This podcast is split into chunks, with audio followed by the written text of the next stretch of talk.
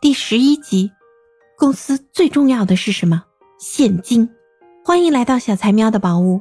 今天我们继续和大家捋一捋运营模式和财务方面对新开公司的影响。上一集啊，我们提到要新开公司，首选自己熟悉的行业。其次呢，搭建团队的时候要把规则先定好，确定好核心，避免扯皮，定好利润分配，这是合伙成功的基石。那有人会问，哎，企业最主要的是产品，你怎么不提产品啊？是的，它是企业的根本，但是每个行业不同，这里啊我们就不多说了。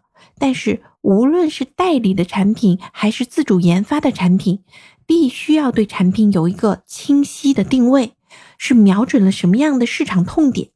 你千万不要指望你这个产品是万能的产品。有了清晰的产品定位，更重要的是你如何将它做好定位包装，并做好全方位的运营。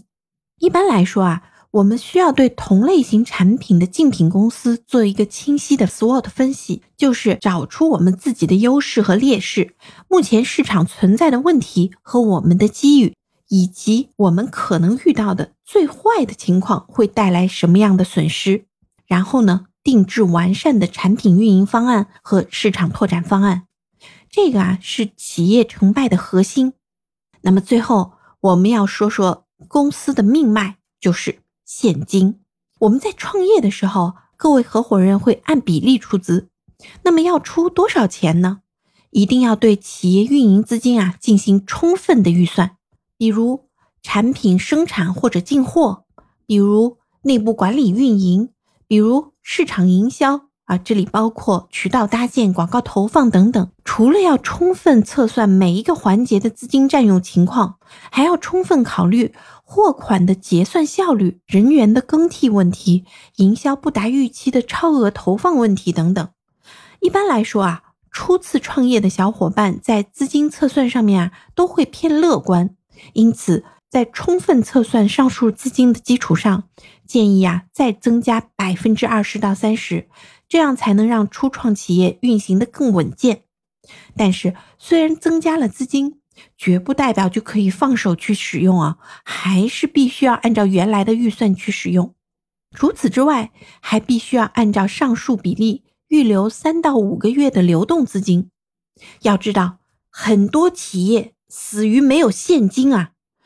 宽预算、严控制，准备好充足的资金，但一定要严格控制使用。同时，在企业的创立初期，就要做好清晰的财务管理制度。每个合伙人都要按流程使用资金，千万不要产生个人或者家庭消费与企业财务混淆的问题。在做好充足预算和严格的财务制度之外呢，我们作为初创企业的合伙人，要给自己啊设定一个止损线。要知道，为什么家人会反对我们创业呢？因为会担心一人创业全家吃土。当你决心创业的时候，第一要用富余资金去创业，不要想着融资去创业，因为这个时候。融资也只能是以个人住宅去做抵押贷款，家人怎么可能不反对呢？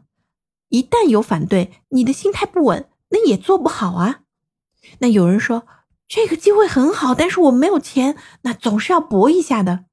抱歉哈，喵的建议就是，那说明这个机会就不是你的，你没有准备好，你怎么能打胜仗呢？机会啊，总是有的，做好充足的准备。能抓住的才是属于你的机会。第二点呢，就是要设立止损线。创业最难也是最痛苦的，就是永远都差一口气，永远觉得哎呀，再坚持一下，再投入一点就能够成功了。这个再变成了再一再二再三再四，不断的投入资金，但是啊，总是差一口气，直到把家里掏空。有说法说啊，创业创的妻离子散。为什么会这样？就是啊，我们没有及时做好止损，做好充足的资金预算之后呢，一般会再备一笔钱作为备用金。这个备用金啊，既可以是作为企业快速发展时候的加速器，也可以是企业发展不顺的解忧草。但是，这笔钱就是底线了，是止损线。如果企业发展不顺，投入这笔备用金之后呢，还是无法突破，那么愿赌服输，退出吧。这个时候的认输啊，虽然会在一定程度上影响生活质量，但是并没有伤筋动骨，大伤家庭的元气。俗话说“留得青山在，不怕没柴烧”嘛。更重要的，是积累了宝贵的经验。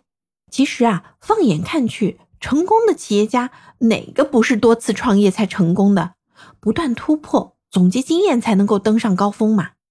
好，总结一下，如果你想创业，首先选择您熟悉并且行业前景良好的行业，搭建一个好的团队，并且啊确立好责权利，明确产品定位，做好产品包装和运营推广。之后啊，重中之重，管理好现金。好了，今天的解读就到这里啦。